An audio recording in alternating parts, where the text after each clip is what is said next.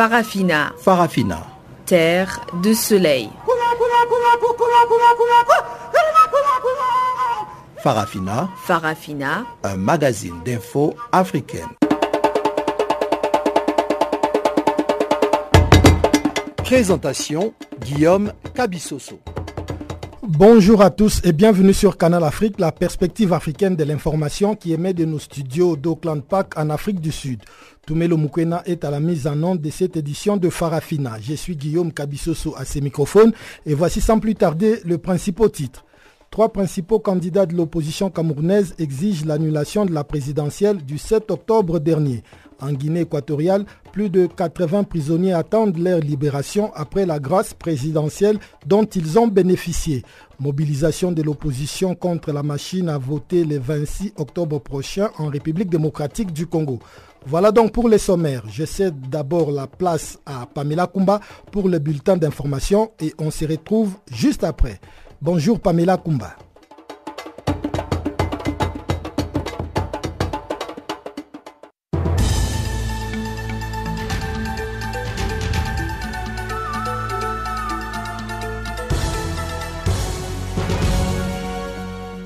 Merci Guillaume et bonjour à tous. Commençons tout de suite à Erevan, capitale de la francophonie. C'est en Arménie et c'est officiel. La ministre rwandaise des Affaires étrangères, Louise Mushikiwabo, a été nommée secrétaire générale de l'Organisation internationale de la francophonie. Elle succède à la Canadienne Michael Jean pour un mandat de quatre ans. Sa nomination n'est pas une surprise puisqu'elle avait obtenu le soutien de la France et des présidents de l'Union africaine. Michael Jean, de son côté, avait perdu ses deux plus importants soutiens, à savoir le Canada et le Québec. Le Premier ministre arménien Nicole Pachinian, hôte de ce 17e sommet de l'Organisation internationale de la francophonie, a clos le sommet en promettant un soutien des États membres à la nouvelle patronne.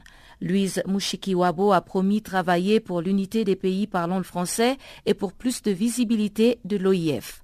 Elle devient la quatrième secrétaire générale de l'organisation après l'Égyptien Boutros Boutros Ghali, le Sénégalais Abdou Diouf et la Canadienne Michael Jean.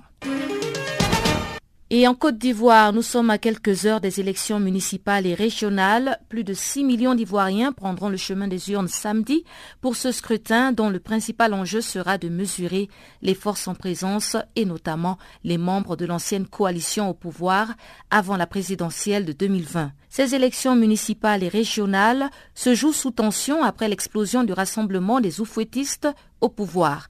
En effet, le Parti démocratique de Côte d'Ivoire de l'ancien président Henri Kona Bédier a quitté le bateau de la coalition au pouvoir. Le PDCI estime que le Rassemblement des Républicains du président Alassane Ouattara tentait de l'absorber pour pouvoir présenter son candidat à la présidentielle de 2020. Pour ces élections municipales et régionales, 22 000 candidats ont battu campagne pendant deux semaines pour un scrutin qui doit aboutir à l'élection de 197 maires et 31 présidents de conseils régionaux. À Madagascar, alors que la campagne bat son plein, cinq partis politiques réclament la démission du président de la Haute Cour constitutionnelle.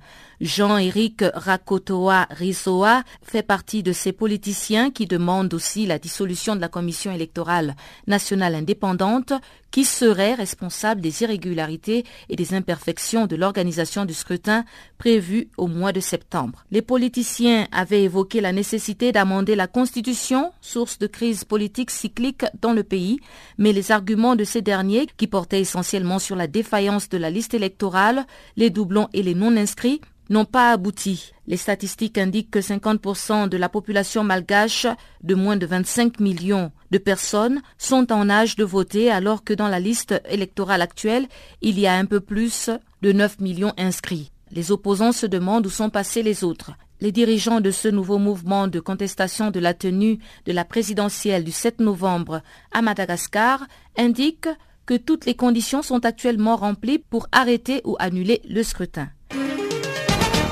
Décès ce vendredi de l'ancien ministre sud-africain des Affaires étrangères. Rilof Bota a servi pendant l'apartheid et il s'est éteint à l'âge de 86 ans à Pretoria.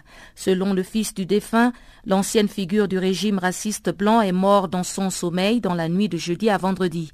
Surnommé Pic, qui signifie pingouin, Bota était malade depuis trois semaines et avait été hospitalisé à Pretoria déjà en septembre dernier. Bota est parmi les personnes qui avaient incité le président Frédéric de Klerk à libérer en 1990 Nelson Mandela, le chef historique du Congrès national africain, après 27 ans de prison. Le surnommé Pic avait dirigé pendant 17 ans la diplomatie sud-africaine de 1977 jusqu'à la chute officielle de l'apartheid en 1994. Il a par la suite intégré le gouvernement de Nelson Mandela, le premier président noir sud-africain démocratiquement élu. En 1996, après 19 ans de présence ministérielle ininterrompue, sa carrière politique avait pris fin quand sa formation, le Parti national, qui avait institutionnalisé l'apartheid en 1948, s'était retiré du gouvernement. Et on termine au Gabon. Le président du Congrès des agents publics et parapublics de l'État, en sigle le CAP, Emmanuel Mvemba a accusé l'Union africaine d'avoir légitimé ce qu'il a qualifié de mascarade électorale du 6 octobre dernier. Le CAP, qui est une coalition de cinq plateformes associatives et ONG, s'est prononcé à travers une déclaration commune et son porte-parole estime que les observateurs de l'Union africaine ont émis un rapport dénotant une évidente compromission en déclarant que les élections législatives et locales étaient satisfaisantes dans l'ensemble.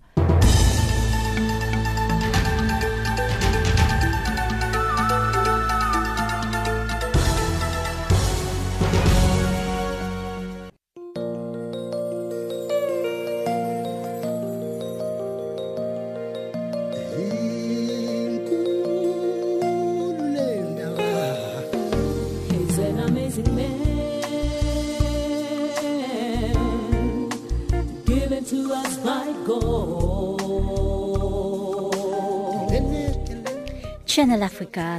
Écrivez-nous sur notre page Facebook Channel Africa. Faites-nous des tweets French Farafina ou bien Channel Africa 1.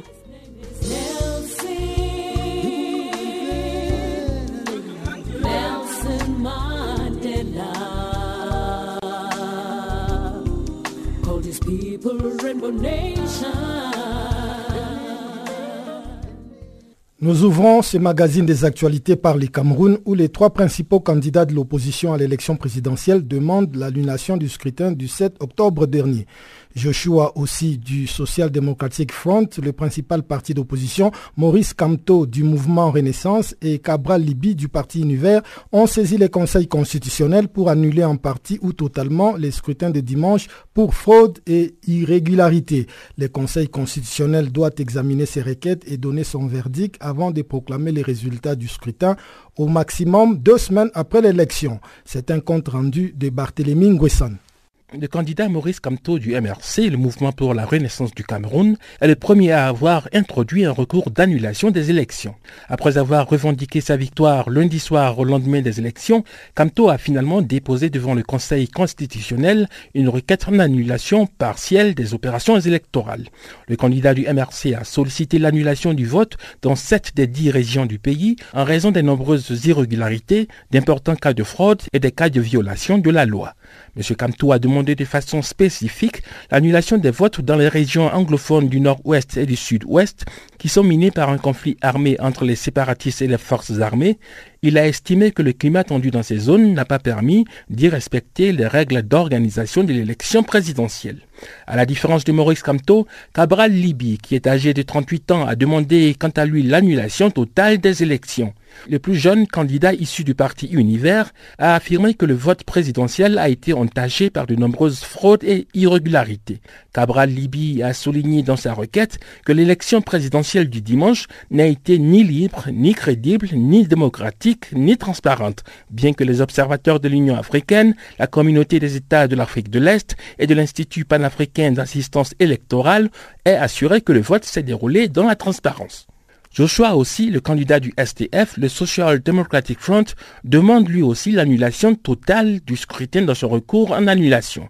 Pour justifier sa démarche, le candidat du principal parti d'opposition s'appuie sur l'article 132 du Code électoral qui dispose en son alinéa 2 que le Conseil constitutionnel statue sur toute requête en annulation totale ou partielle des opérations électorales introduites par tout candidat, tout parti ayant pris part à l'élection ou par toute personne ayant qualité d'agent du gouvernement pour cette élection.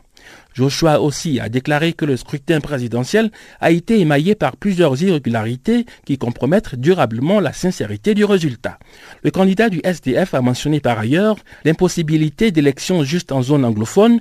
Il a dénoncé aussi l'impuissance de l'administration à y assurer la sécurité. Les requêtes en annulation des élections du 7 octobre dernier ont été affichées au Conseil constitutionnel dont les membres sont des proches du président sortant Paul Biya. Le chef de l'État camerounais qui est âgé de 85 ans est au pouvoir depuis 1982. Il était face à sept candidats le dimanche dernier pour tenter de briguer un septième mandat consécutif. C'est au total 18 recours en annulation des élections présidentielles qui ont été introduits auprès du Conseil constitutionnel, en plus des requêtes des trois principaux candidats de l'opposition au scrutin du 7 octobre, 15 autres ont été introduites par des opposants non candidats à la présidentielle. Pour plusieurs observateurs avertis de la scène politique camerounaise, ces recours ont peu de chances de connaître une issue favorable puisque les plaintes déposées par les partis d'opposition lors des précédentes élections présidentielles n'ont jamais abouti. Le Conseil constitutionnel va examiner la requête d'annulation des élections. Il dispose de 15 jours au maximum pour vider le contentieux post-électoral et proclamer le résultat au plus tard le 22 octobre prochain. Barthélémy Nguessan pour Channel Africa. Merci Barthélémy Nguessan. En République démocratique du Congo, l'opposition envisage d'organiser le 26 octobre prochain des manifestations pour protester contre l'utilisation de la machine à voter lors de la présidentielle du 23 décembre prochain. Les manifestations auront lieu sur toute l'étendue du territoire national selon l'opposition qui estime que la Commission électorale nationale indépendante ne doit pas balayer la volonté du peuple congolais en lui imposant une machine illégale. C'est une correspondance de Jean-Noël Bamouenze depuis Kinshasa. Les partis prenantes au processus électoral en cours ici, en République démocratique du Congo, ont justement très difficile à trouver un compromis sur l'utilisation de la machine à voter.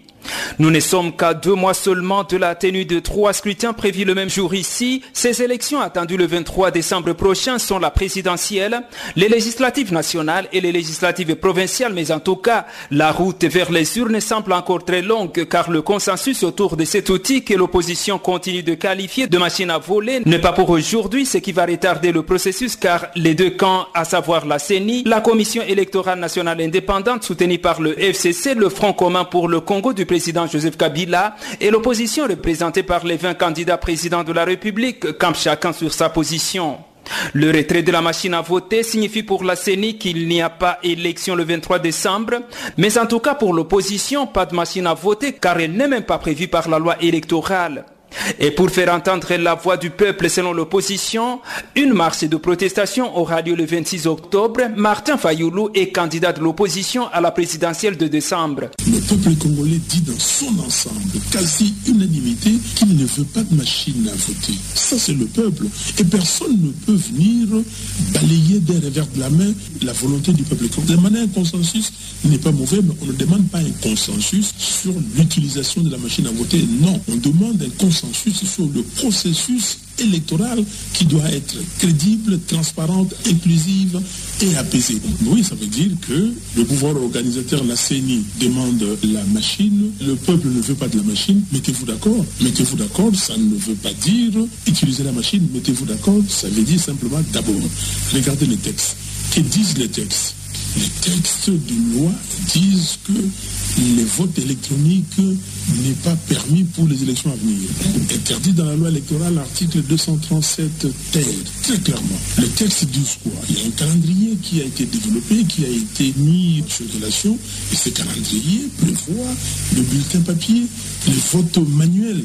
Donc, nous devons suivre le texte. Et nous l'avons dit aux membres du Conseil de sécurité qu'ils sont les hommes et les femmes des droits. Il faut que le droit soit appliqué. De son côté, la démocratie chrétienne qui a déjà décidé de boycotter les élections du 23 décembre prochain estime que le processus en cours ici n'est pas du tout crédible. Dans tous les cas, pour ce cadre de ce parti d'opposition, Magloire Kassonko, les conditions ne sont tout simplement pas réunies pour les Congolais d'avoir des élections dignes et apaisées. Nous avions constaté au vu de l'évolution des choses que les processus n'étaient pas crédibles. Les conditions pouvant nous permettre d'avoir des élections apaisées, des élections dignes n'étaient pas réunies. La démocratie chrétienne, en son temps, avait décidé de ne pas prendre part à ces processus.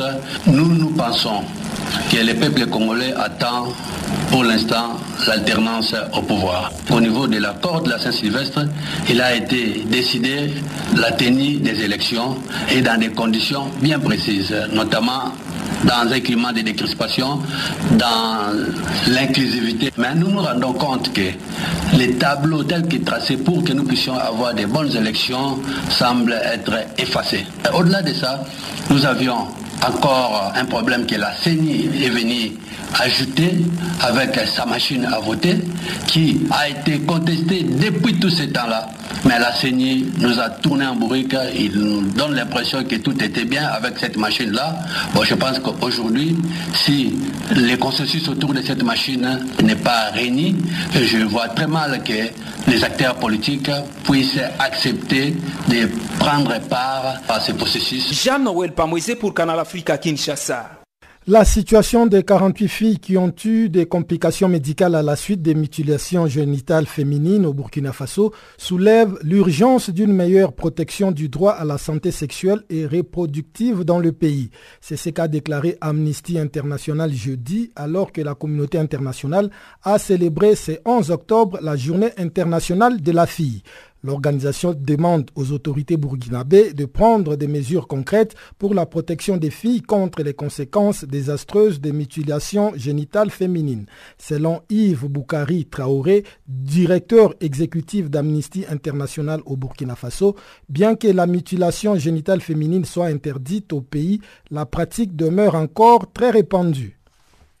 La situation, je dirais, décevante et catastrophique décevante parce que il faut rappeler quand même que depuis 1990, le Burkina Faso est le, seul pays en Afrique de l'Ouest à avoir créé ce qu'on appelle le Comité national de lutte contre la pratique de l'excision. Et ça a été salué, et ça continue de l'être, parce que c'était une volonté politique apparente. Et en plus de cela, en 1996, le Code pénal en trois articles différents est très sévère sur la pratique de l'excision et en même temps, il faut le dire, le mariage forcé, parce que c'est deux phénomènes qui vont ensemble. Et avec cela, avec toute cette lutte-là de, la part du gouvernement, des, organisations de la société civile, d'Amnesty International, etc., aujourd'hui, ce qu'on a comme statistique, c'est qu'on a encore 67,6% de femmes âgées de 15 à 49 ans qui sont exigées au Burkina Faso. Et ça, c'est des statistiques de 2015. Et en plus, sur 100 jeunes filles burkinabées, 51 moins de, sont mariées à moins de 18 ans. Ce qui fait que le Burkina Faso est malheureusement ce qu'on appelle le top 5, parmi les top 5 des pays euh, dans le monde où le mariage euh, précoce et forcé sont les plus euh, pratiqués. Alors voilà donc pourquoi je parle de déception et de, de catastrophe. Parce que quand on a l'impression depuis longtemps, 90, ça fait quand même long, que l'État burkinabé a manifesté la volonté de mettre fin à cette pratique-là.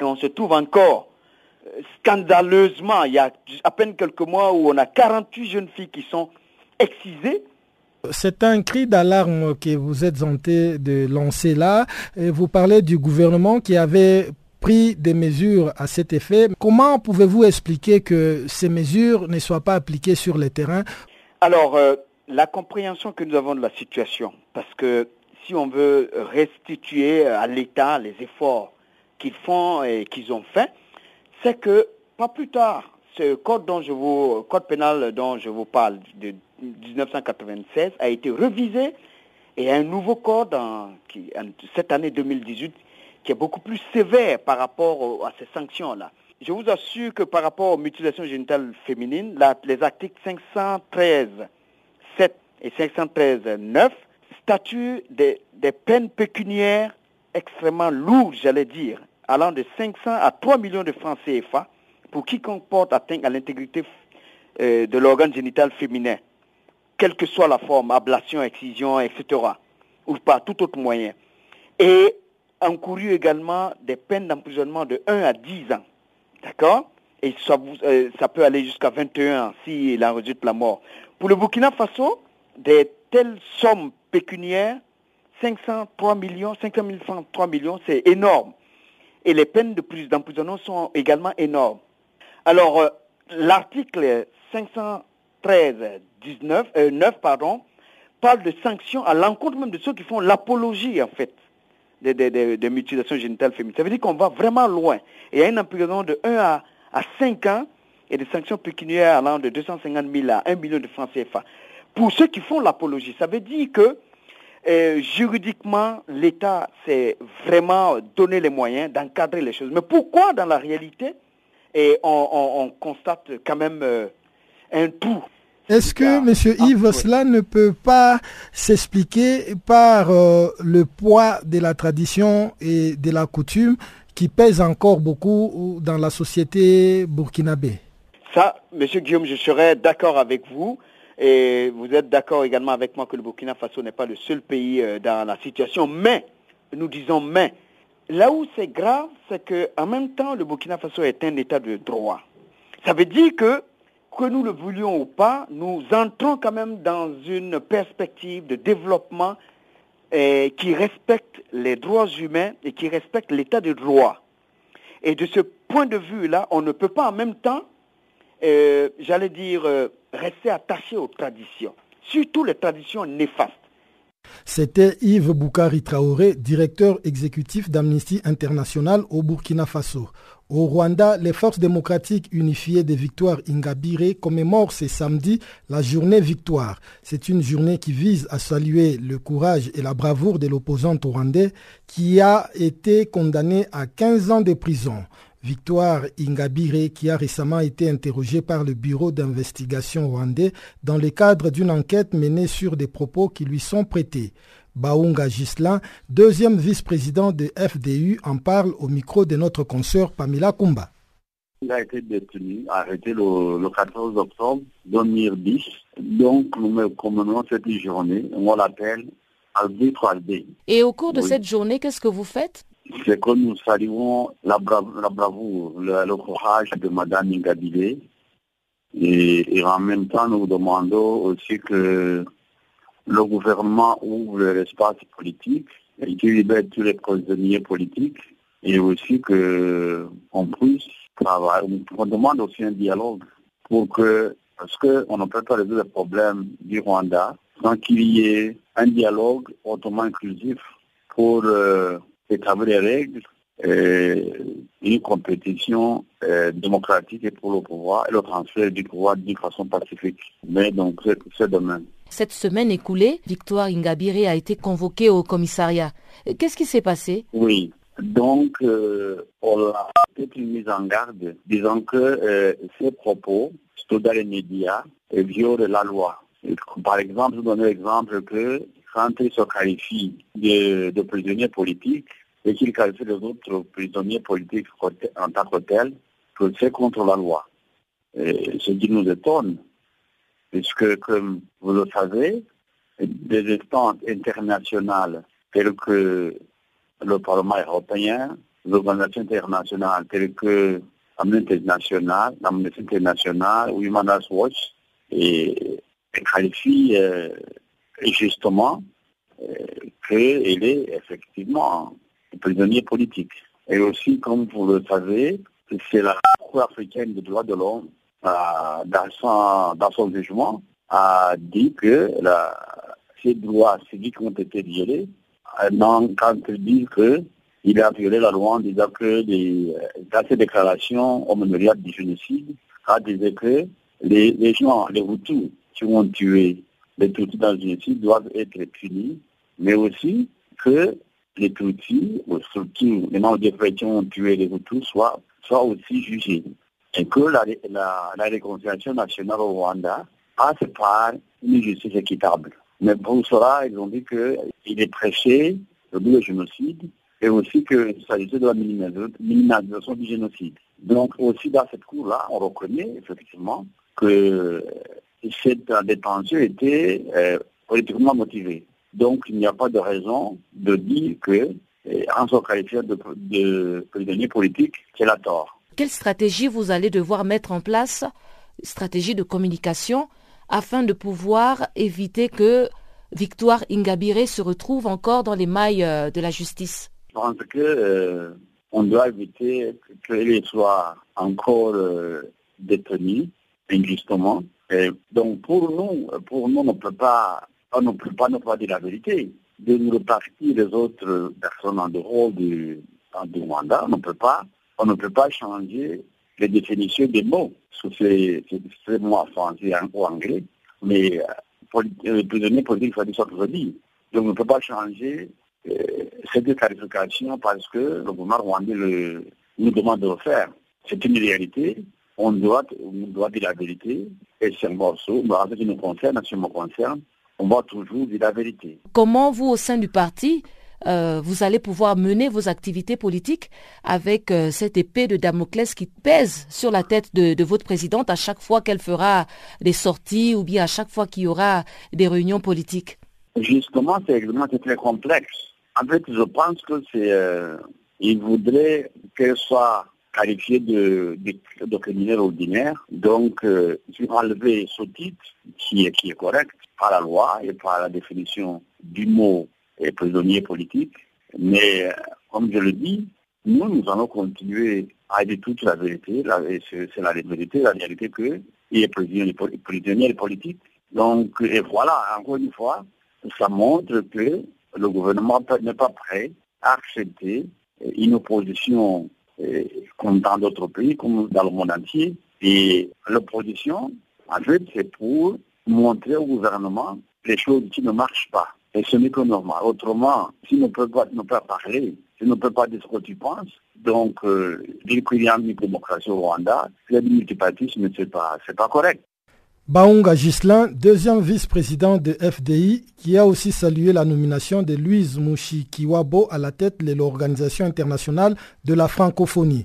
Pour l'opposant, l'ex-ministre des Affaires étrangères du Rwanda doit désormais mettre l'accent sur le respect des droits de l'homme dans son pays.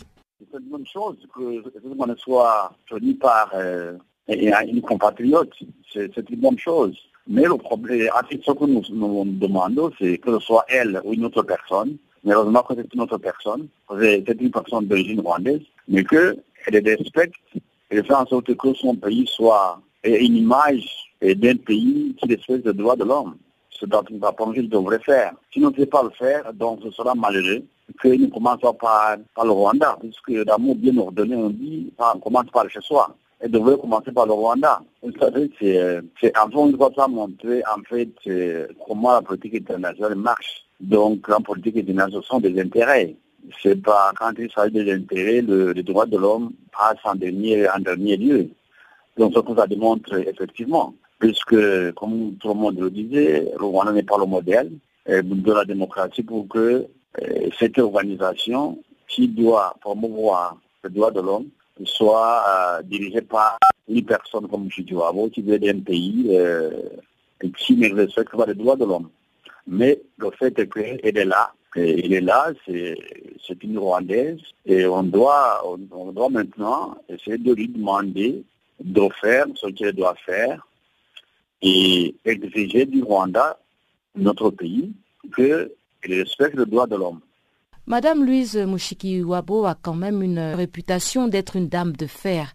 Est-ce que vous pensez qu'à la tête d'une organisation telle que l'OIF, elle parviendra à apporter les réformes qu'il faut, non seulement au sein de l'organisation en question, mais aussi euh, dans les pays euh, francophones? Mais je pense qu'il doit commencer par le Rwanda. Il y a un problème de, de respect des droits de l'homme. Et des réformes, ça veut dire, c'est pas à elle de le faire, mais il y a aussi d'autres membres qui doivent, qui doivent, euh, discuter, ne peut pas s'imposer. Et la dame de fer, c'est probablement dans le cas du Rwanda. Mais si le plan international ne peut pas, ne sais pas qui va se permettre de faire cela. Il, faut dire clarification, c'est-à-dire à propos de, de cette tenue à propos du Rwanda, mais pas qui va se permettre de faire la même chose quand il s'agit d'une organisation internationale. Vous avez à peu près 83 pays.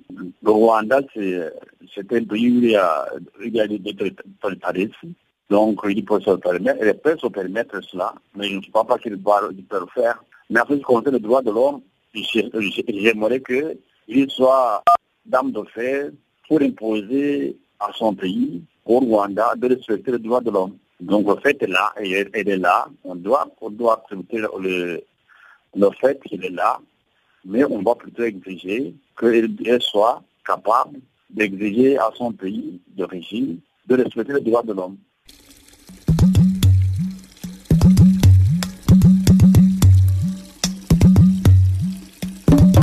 Vous écoutez Channel Africa à la radio et sur internet www.channelafrica.org.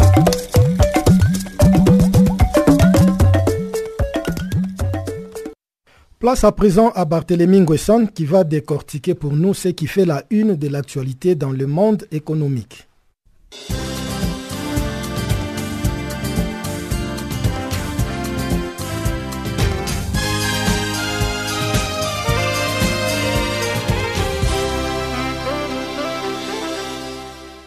Bonjour et bienvenue à tous dans ce bulletin de l'économie.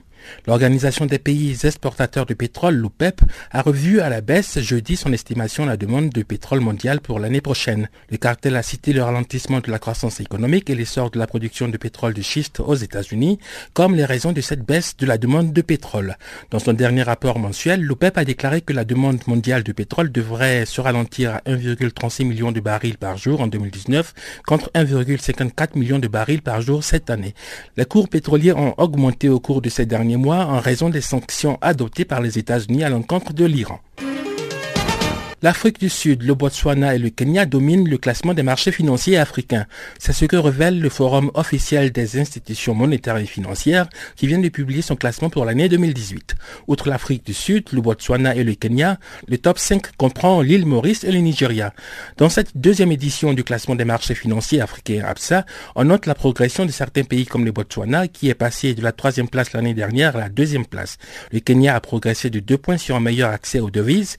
L'île Maurice est de descendu de la deuxième place à la quatrième. Le Nigeria, quant à lui, rentre dans le top 5 en raison d'améliorations en matière d'efficacité administrative et d'incitation fiscale qui ont renforcé le contexte réglementaire du pays. L'Afrique du Sud se maintient en tête du classement, soutenue par une infrastructure de marché financier solide et un cadre juridique fiable. 20 économies africaines ont fait l'objet de l'étude du Forum officiel des institutions monétaires et financières.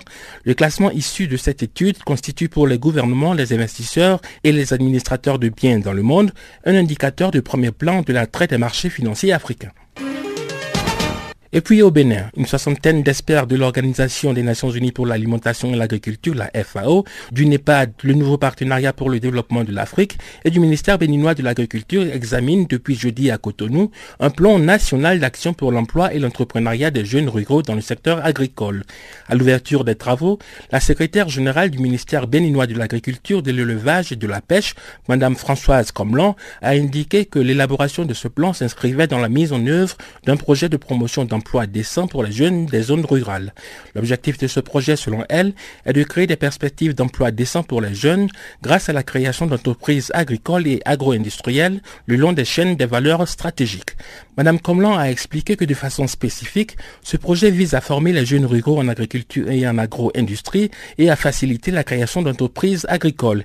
Il s'agira aussi de mettre en place un cadre de dialogue entre les différents acteurs pour une approche coordonnée de promotion d'emplois décents et de l'entrepreneuriat pour les jeunes. Au Zimbabwe, la police anti-émeute s'est déployée dans les rues de la capitale Harare jeudi matin pour empêcher des manifestations nationales contre la cherté de la vie. La principale confédération syndicale du pays, la ZCTU, a appelé à descendre dans la rue pour protester contre l'aggravation de la crise économique. Mais avant même que la manifestation ne démarre le jeudi matin, devant le siège de la fédération syndicale, la police a arrêté une vingtaine de personnes, dont les principaux leaders syndicaux comme Peter Mutassa, le président de la ZCTU. Depuis l'annonce de l'introduction de nouvel impôt qui va s'appliquer à toutes les transactions électroniques, la situation économique s'est fortement détériorée au Zimbabwe. Le peuple fait face à des pénuries de produits de base comme le carburant, l'huile, le riz ou encore les médicaments. Le Zimbabwe s'enlise dans une crise économique, contrairement aux promesses du nouveau président Emerson Mnangagwa, qui avait déclaré qu'il allait tout faire pour relancer l'économie moribonde depuis 20 ans quasiment. La ministre capverdienne de l'Éducation, Maritza Rosabal, va effectuer du 14 au 23 octobre une visite en Chine afin de renforcer et élargir la coopération entre le Cap-Vert et le pays asiatique. Madame Rosabal va aborder avec son homologue chinois les questions relatives au programme des bourses, la formation du personnel d'excellence et l'approfondissement des relations entre les institutions en charge des affaires maritimes. La ministre capverdienne a indiqué que son pays est une nation maritime qui explore rarement ses mers. Elle a précisé vouloir approfondir des relations avec la Chine, qui a d'excellents experts dans le domaine maritime. Madame Maritza Rosabal a annoncé l'ambition du Cap Vert de créer un campus sur la mer à Mendelo, dans l'île de Sao Vicente. La ministre a rappelé que la Chine est un grand partenaire du Cap Vert et qu'il existe actuellement une coopération dans plusieurs domaines, dont la formation des cadres, la construction d'infrastructures et du campus de Praia à l'université du Cap Vert. La visite de la ministre capverdienne va se dérouler en deux étapes. D'abord une visite officielle en Chine du 14 au 20 octobre, puis une visite à Macao du 21 au 23 octobre pour des contacts avec des étudiants capverdiens. Voilà, c'est la fin de ce bulletin de l'actualité économique. Merci de l'avoir suivi.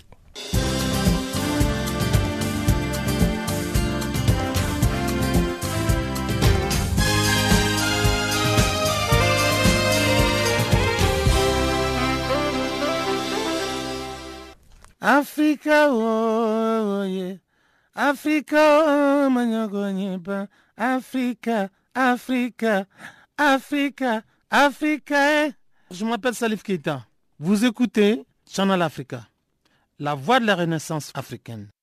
Nous ouvrons la deuxième partie de ce magazine des actualités par cette ouf de soulagement parmi les corps enseignants du Tchad après la décision de la justice qui a annulé la mesure de privation des salaires qui frappait une certaine catégorie des enseignants. L'inspection générale d'État était arrivée à prendre cette décision à la suite d'une campagne de recensement qui a été menée au niveau du ministère de l'Éducation nationale du Tchad. Pour plus de détails, suivant Mahamat Nassardine, le secrétaire général de la Confédération indépendante des syndicats du Tchad. Euh, le recensement euh, physique euh, qui était fait par l'inspection générale d'État au niveau du ministère de l'Éducation nationale cette équipe de recensement a confisqué, confisqué le salaire de certains euh, enseignants. Enseignants, et pour euh, l'inspection générale d'État, ces fonctionnaires ou bien ces enseignants ne bénéficient pas l'indemnité de créer et de documentation.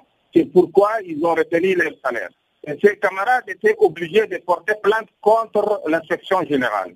Au niveau de la justice, euh, le verdict était tombé le mercredi passé que euh, la justice a annulé la décision, l'annulation pure et simple de la décision de l'inspection générale d'État. C'est un contrôle, c'est un contrôle physique.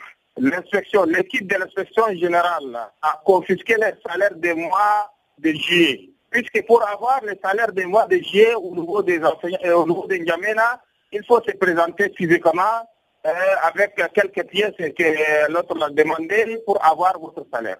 Et ces camarades étaient présentés au niveau des différentes équipes de pays, mais ils ont dit qu'ils ne peuvent pas bénéficier des indemnités de créer et de documentation, c'est parce parce que soit ils sont en études, soit ils ne sont pas chargés de cours.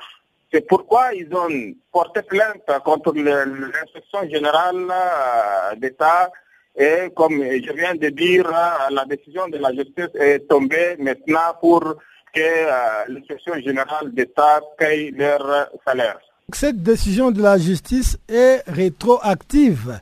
Oui, cette décision de la justice est rétroactive, mais on attend. Nous ne savons pas si l'inspecteur, si l'inspection générale euh, veut encore faire euh, euh, recours pour euh, demander quelque chose, nous ne savons pas, on attend jusqu'à le délai et euh, si l'inspection générale ne réagit pas, en ce moment les camarades vont rentrer dans leurs droits. Et pourquoi l'inspection était arrivée à cette décision de ne pas donner à ses enseignants leur salaire?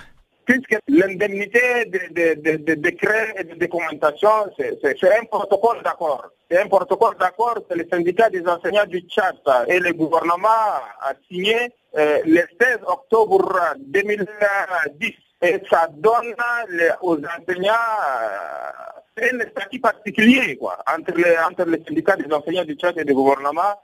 Et ça permet aux enseignants d'avoir les, indemnités de, décret et de documentation. Et maintenant, lors de ce contrôle, l'inspection générale juge que vraiment certaines catégories des enseignants ne vont pas bénéficier de cette indemnité de.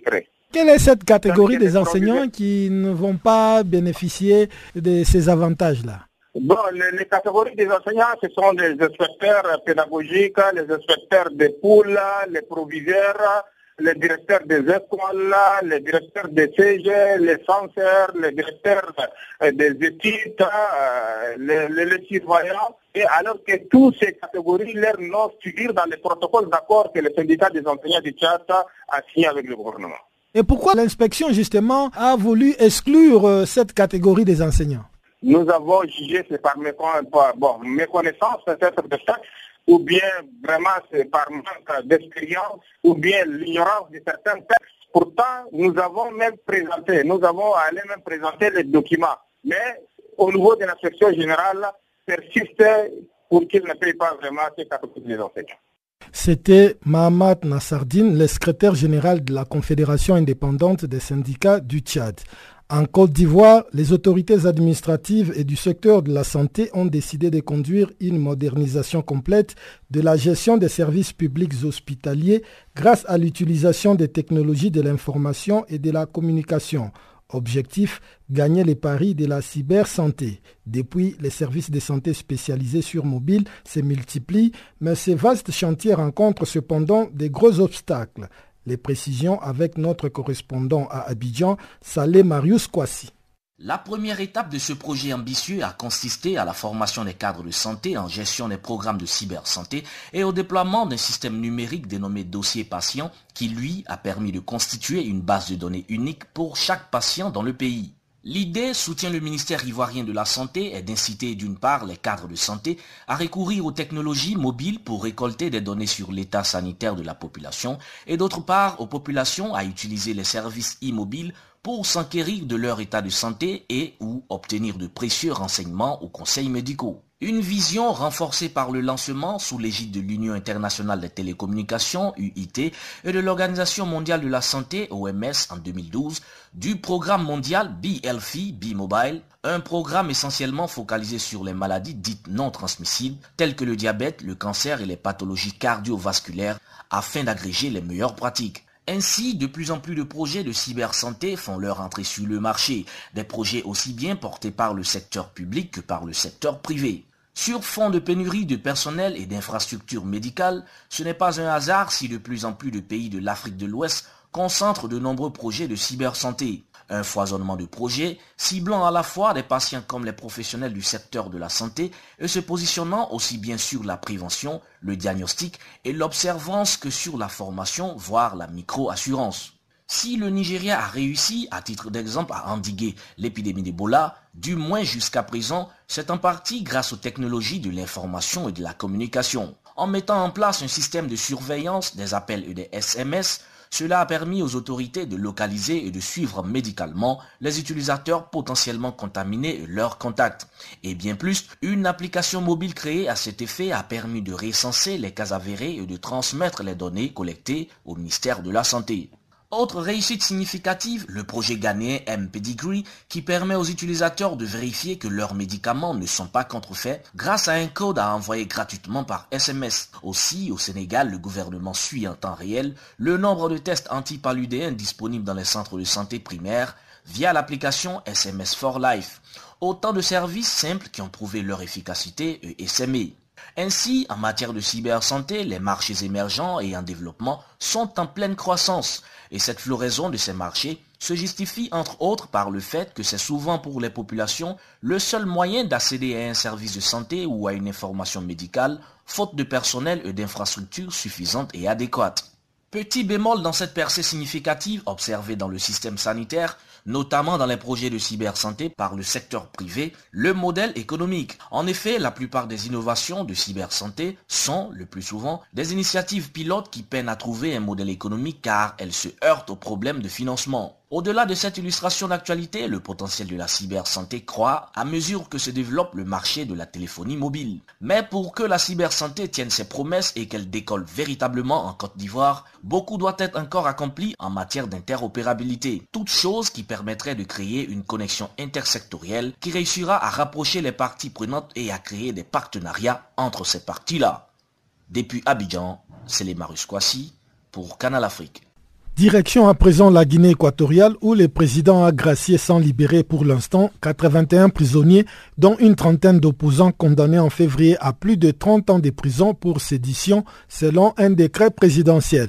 Parmi les prisonniers graciés par le président Teodoro Obiangwema figure Jesus Mitogo, unique député de l'opposition élu au Parlement, membre de Citoyens pour l'innovation, un parti d'opposition dissous en février dernier.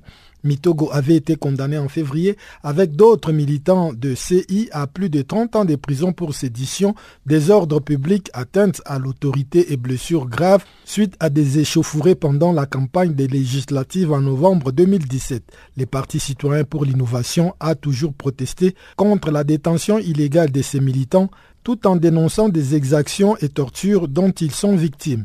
Deux opposants, Evaristo Oyagassima et Juan Obama Edu, sont morts en détention respectivement fin mai et début juillet des suites des tortures selon CI une information démentie par le gouvernement. L'ambassadeur de Guinée équatoriale en France, Miguel Onoyo Ndong Mifumu, avait démenti en mars dernier les caractères politiques des arrestations des membres des CI. Selon lui, les militants du Parti citoyen pour l'innovation n'ont pas été arrêtés parce qu'ils étaient membres d'un parti politique, mais pour sédition des ordres publics, atteinte à l'autorité et blessures graves, notamment envers des policiers suite à des échauffourées survenues le 5 novembre pendant une campagne électorale à Akonibé sur la partie continentale du pays. Le 4 juillet dernier, le président Teodoro Obiangwema, 76 ans, qui dirige son pays depuis 1979, a accordé l'amnistie totale à tous les citoyens condamnés par les tribunaux pour des délits politiques dans l'exercice de leur activité, purgeant ou non leur peine.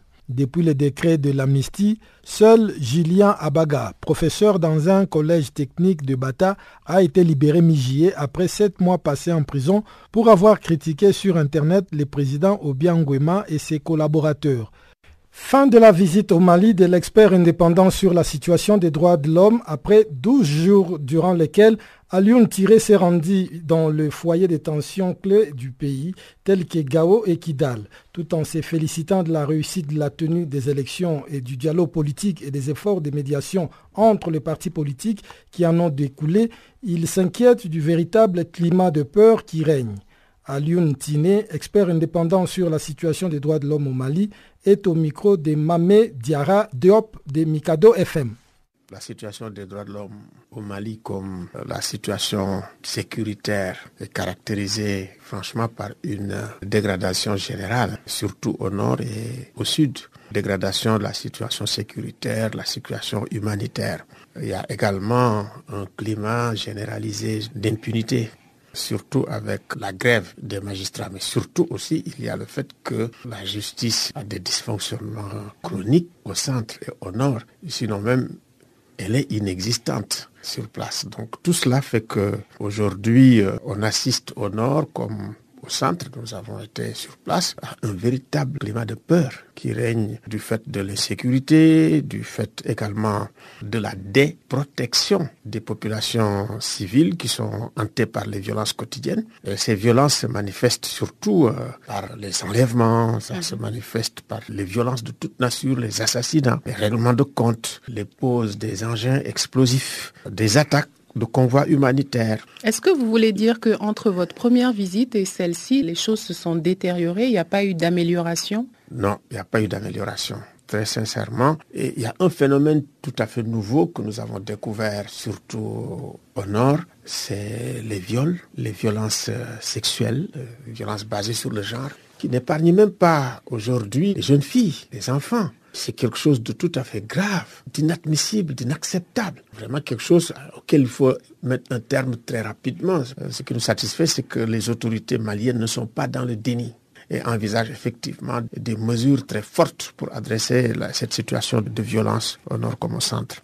Alors, Monsieur Tin, vous avez au cours de votre visite rencontré les sociétés civiles de Gao, celles de, Kidal également, ainsi que certains groupes armés signataires de l'accord pour la paix et la réconciliation. Est-ce que le processus de paix avance à souhait pour vous? Écoutez, il y a des choses très positives dans le processus de paix, c'est la désignation des autorités intérimaires. C'est très clair. Dans certaines régions, de nouvelles régions. La nomination aussi des autorités des cercles.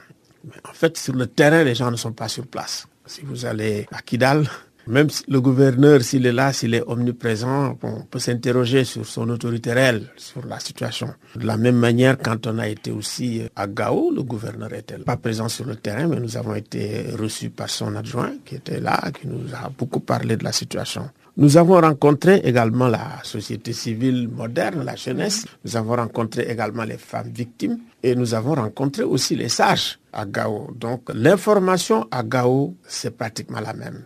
Aujourd'hui, euh, à Gao, l'insécurité, elle est permanente. Je pense que c'est le problème numéro un dont souffrent les populations.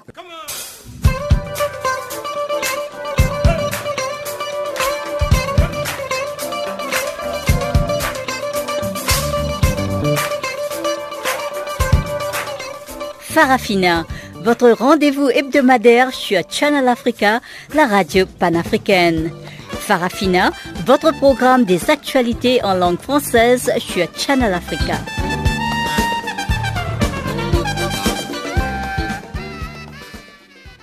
Et sans plus tarder, on retrouve Barthélémy Nguessan qui nous a préparé cette fois-ci les bulletins des actualités sportives du jour.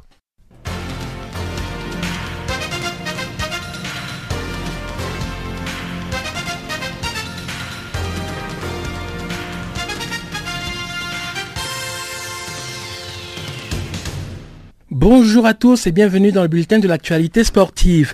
Commençons cette édition par du tennis.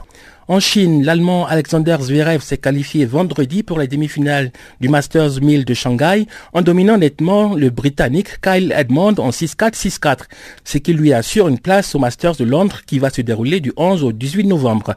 Dans le programme du jeudi, le Sud-Africain Kevin Anderson s'est quant à lui qualifié pour les quarts de finale de l'Open de Shanghai après avoir vaincu Stefanos Tsitsipas en 2-7, 6-4, 7-6. Anderson a ainsi pris sa revanche contre le Grec qu'il avait sorti en demi-finale du Masters de Toronto en août. Novak Djokovic a dominé l'Italien Marco Cecchinato en 6-4, 6-0 quand Juan Martin Del Potro, gêné par un choc au genou droit, a abandonné face à Borna Koric en huitième de finale. Roger Federer s'est qualifié pour les quarts de finale à Shanghai en venant à bout de Roberto Bautista Agut en 6-3, 2-6, 6-4. Et puis en tennis féminin, Caroline Pliskova a battu la Britannique Cathy Bolter en 5-7, 6-0, 6-3 à Tianjin en Chine. La Tchèque a ainsi assuré son ticket pour les demi-finales. Pendant ce temps en Autriche, Kristina Mladenovic est passée en quart de finale à Linz. Elle a battu son habituel partenaire de double, Timea Babos, en 6-4, 4-6, 7-5. Mladenovic va affronter Andrea Petkovic pour une place en demi-finale. Et puis en athlétisme, la Botswanaise Lydia Djele est suspendue pour 4 ans. Une instance disciplinaire du Botswana a suspendu jeudi la coureuse du 400 mètres en raison d'un contrôle positif à un stéroïde anabolisant. Lydia Djele était déjà suspendue provisoirement depuis l'an dernier après la découverte de traces de méthandrosténonolone. L'athlète avait expliqué en septembre 2017 avoir bu à l'entraînement une bouteille d'eau de son époux sans savoir que celle-ci contenait ce produit interdit par l'Agence mondiale antidopage.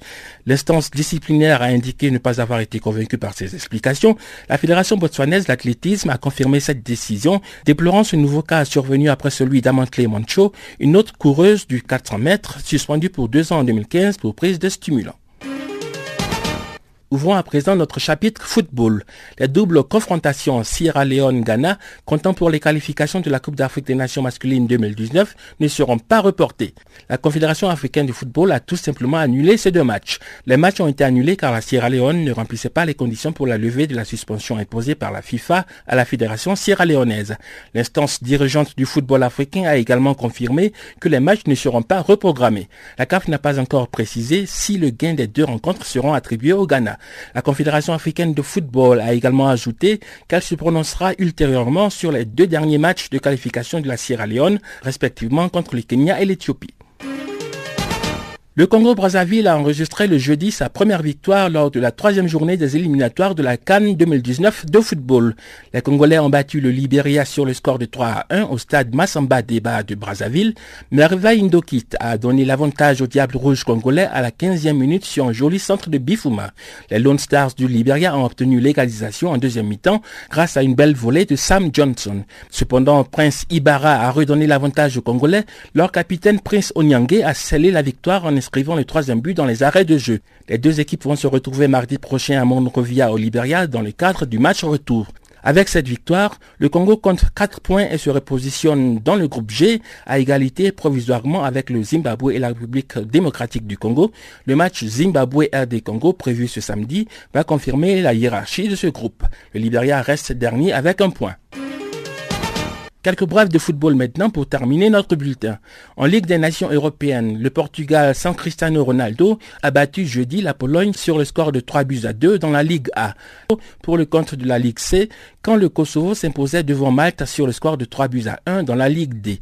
Et puis en match amical en France, les tricolores français ont concédé jeudi un nul à domicile face à l'Islande. Les Bleus qui étaient menés par 2 buts à 0 ont pu revenir au score grâce à Kylian Mbappé.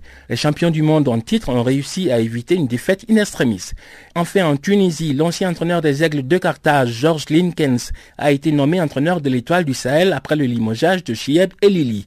Sa nomination a été rendue publique par les dirigeants de l'étoile du Sahel le mercredi. Avant cette récente nomination, Georges Linkens avait dirigé la sélection de la Hongrie. Il avait été démis de ses fonctions par la Fédération hongroise en juin dernier. Voilà, c'est la fin de ce bulletin de l'actualité sportive. Merci de nous avoir suivis et bon week-end à tous.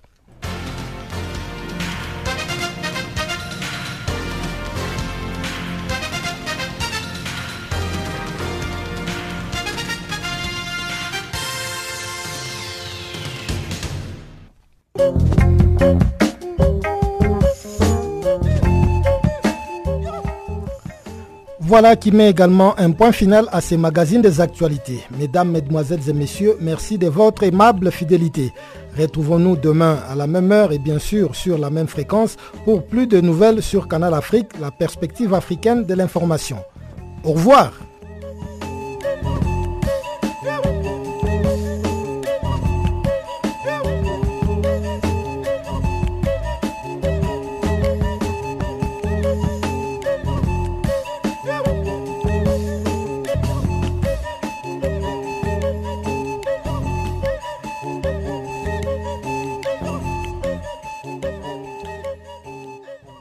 Ògèdèǹgbè ìrẹ́ ní kò mọye. Ìsàlẹ̀kọ ìnòdè fọmọlé. Rọ̀dá onítàfi ṣeré níwọ̀ wáwé àṣírí ẹ̀kọ́ ó ti tú lójú ewé. Ẹ kó séwé kó ségbò kó séwé kó ségbò kó séwé kó ségbò kó séwé kó ségbò wọ́n ti po omi gọ́tà pọ̀ ojú ti dẹ́rẹ́tì wọ́n ti po kẹ́míkà kó séwé kó ségbò kó séwé kó ségbò wọ́n ti po omi gọ́tà pọ̀ ojú ti dẹ́rẹ́tì wọ́n ti po kẹ́míkà pọ̀ àwọn sáyẹ́nsì student. òṣòlè yà ti bẹ́ àṣírí tú eruku ti pọ̀ ju àṣírí tú afẹ́fẹ́ fẹ́ àti rí fúnra ṣọ́kò bẹ́ẹ̀ ti ṣẹlẹ̀ àṣírí tú